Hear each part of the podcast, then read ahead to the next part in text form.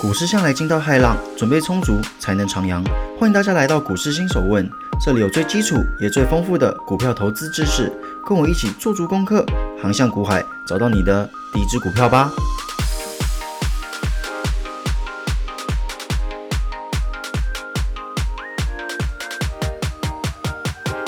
欢迎各位回到今天的股市新手问。哎，筹码面不知不觉来到第三集啦。筹码面相对于技术分析啊，其实基本的东西还蛮少的，就是有点类似那种我们之前在第一季讲到那种，哎，什么是什么，什么是什么，比较没有技术分析这种，比较像是诶逻辑的东西，就比较单纯一点。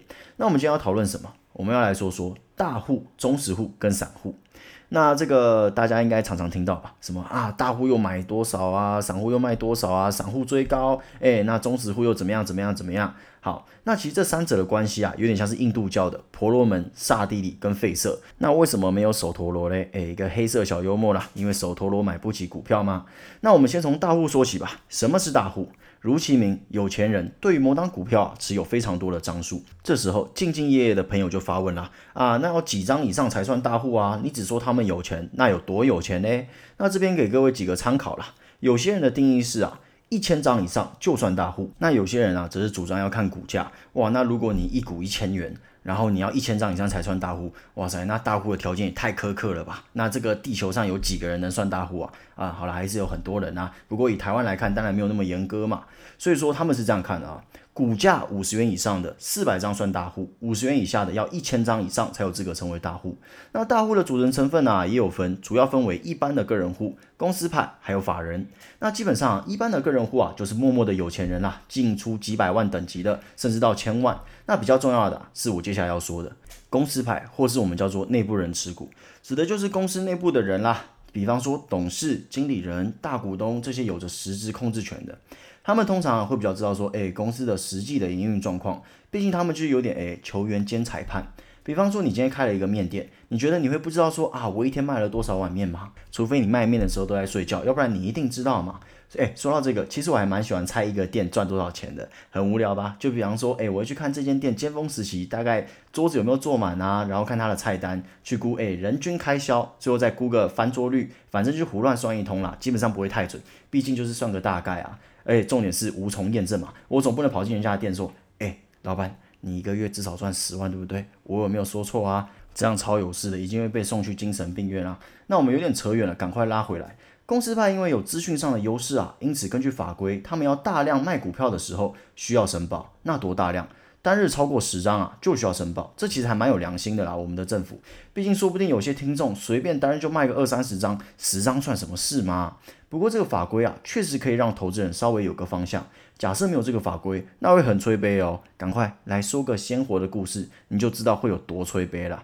今天一间公司，每个人都说好哦，海靴耶，毛利率接近一百 percent，开一天吃一年，血赚。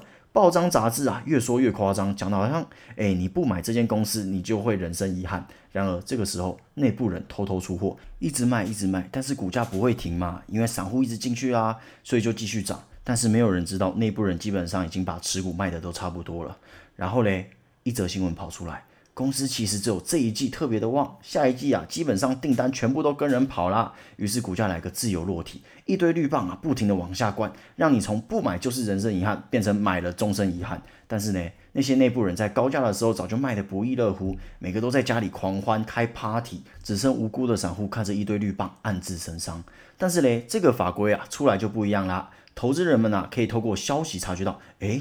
奇怪，赚这么多，为什么内部的人要一直卖股票啊？是不是有猫腻啊？一个人卖，你可以解释说啊，要嫁女儿，要准备嫁妆嘛，卖个股票好出嫁。但是如果上到董事长，下到经理人，每个都在卖，那你就要多个心眼了，到底是不是发生了什么事情？接下来就是法人，毕竟法人通常都很有钱嘛。之前一集有提到说，哎，他们动辄就几亿几亿的在买在卖，所以大户里面啊，当然会有他们喽。那至于他们的介绍，就去听第一集的三大法人吧，那边有非常详尽的介绍，这边就不再赘述了。不过我要补充一下哦，持股超过十 percent 的董事，其股票的转让也是需要事先申报的。接下来中实户，中实户啊，简单来说就是介于大户和散户之间的存在啦。换句话说，就是某档股票的中坚力量。他们没有像散户一样风吹草动、草木皆兵。当然，你说，哎，我是有信念的散户啊，我的信条是一张不卖，奇迹自来。你怎么能说我风吹草动、草木皆兵呢？我就定在那边啊，比钉子户还要定啊！那算你厉害吗？你是折上固执的散户。不过还是友情提醒一下，要当折上固执，而不是刚愎自用的散户。然而啊，绝大部分的散户一定是非常浮躁的，可能跌了一下就鸟兽散。比方说，某个财经台一串神秘数字出来，就疯狂涌入，让筹码变得混乱。而在散户疯狂进进出出的时候，搭配大户的疯狂收头，来一个画面，就像说今天大军溃败，关云长拿着青龙偃月刀在乱军中挥舞，诶，有没有身临其境？一堆头颅往上喷飞，那些就是散户的悲歌啊。总而言之啊，当筹码乱掉，股价的震荡就是必然的。而中石户啊，则相对冷静，加上他们的实力也不容小觑，因此往往能对整体局势起到一个稳定的作用。不过啊，大家要注意哦，中石户通常会比较追求波段行情，所以有的时候啊，他们会选择一波出清。那这边给各位补充一个小知识。通常一笔成交最多就是四九九张，比方说一个中实户一口气丢了五百二十张，那你在看盘的时候，你就会看到四九九跟二十一，而不是五百二，因为最多就是四九九。那一样，我们这边举一个情境，今天一档股票锁涨停，锁了三千张，那这个时候某一个中实户一看，哎呦不错哦，从买到现在已经获利三十 percent 了，于是将手上的五百张倒出来。那这个时候，另一个忠实户一看，哎，怎么变成锁两千五百张了？是不是要大逃杀了？不行，我也要来开道。于是啊，就引发了蝴蝶效应，最后虽小的又是散户。不过啊，这只是其中的一种情境啦。所以有的时候，中实户的买卖是可以当做参考的。那中实户大约有多少资金？基本上就是一千万到五千万之间，我们会给他一个定义，叫做中实户。其实也不少啦，但是切记。中实户跟主力不一样，他们不会去拉抬股票，毕竟他们身上的资金不够雄厚嘛。你说，哎，你就算封顶五千万好了，你跟外资比起来，你算哪个咖？啊？就凭你也敢去拉股票，对不对？会不会有点太不自量力了一点？最后我们来说说散户吧。散户简单来说啊，就是股海中的弱势族群，因为资金少，所以很容易受到影响。那其实非常简单，你想，对你来说十万算不算一笔钱？我想是的。假设今天有一档股票，前途无似锦，产业展望无可挑剔，就像是别人家的股票一样。于是你在一股一百元的时候，你买了十张。另外一个比你有钱不少的人啊，也选在一百元的时候，同样买了十张。于是我们的旅行开始了。殊不知出师不利，三天内跌了十元，十 percent。那这个时候啊你可能已经有点受不了了。哎，十万不是小数目啊，三天赔十万，开什么玩笑？于是你开始猜测，哎，是不是发生了什么我不知道的利空消息啊？是不是有阴谋啊？我股票已经做功课做的这么认真了，怎么还会有这样的事情啊？绝对是有阴谋。你开始疑神疑鬼，渐渐的你就不会相信自己做的功课。接着再往下下探，股价来到八十五元，这个时候你可能已经抱不住了，你就出掉了。与此同时，跟你同期买的有钱人，他的持股却在这个时候默默增持到了了五十张，越跌越买。过没几天，股价来到了八十元，这个时候你开始哇，我真的是英明神武啊，我根本就是股神在世嘛，少赔了十万呢。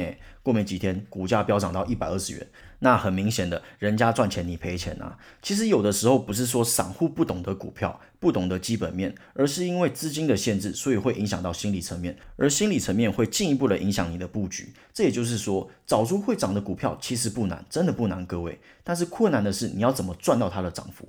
所以散户的浮动啊，很大程度也是主力造成的洗盘所致。好了，那一直说，哎，可以观察散户、中实户、大户的占比，那要怎么看呢？